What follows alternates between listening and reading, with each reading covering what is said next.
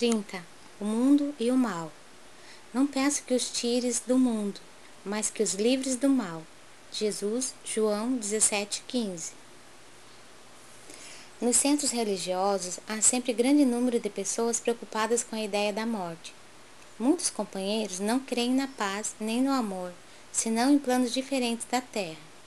A maioria aguarda situações imaginárias e injustificáveis para quem nunca levou em linha de conta o esforço próprio. O anseio de morrer para ser feliz é a enfermidade do espírito. Orando ao Pai pelos discípulos, Jesus rogou para que não fossem retirados do mundo, e sim libertos do mal. O mal, portanto, não é essencialmente do mundo, mas das criaturas que o habitam. A terra, em si, sempre foi boa. De sua lama brotam lírios de delicado aroma. Sua natureza maternal é repositório de maravilhosos milagres que se repetem todos os dias.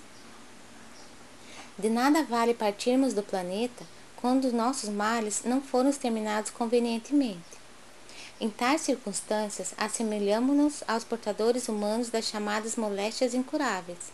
Podemos trocar de residência, Todavia, a mudança é quase nada se as feridas nos acompanham.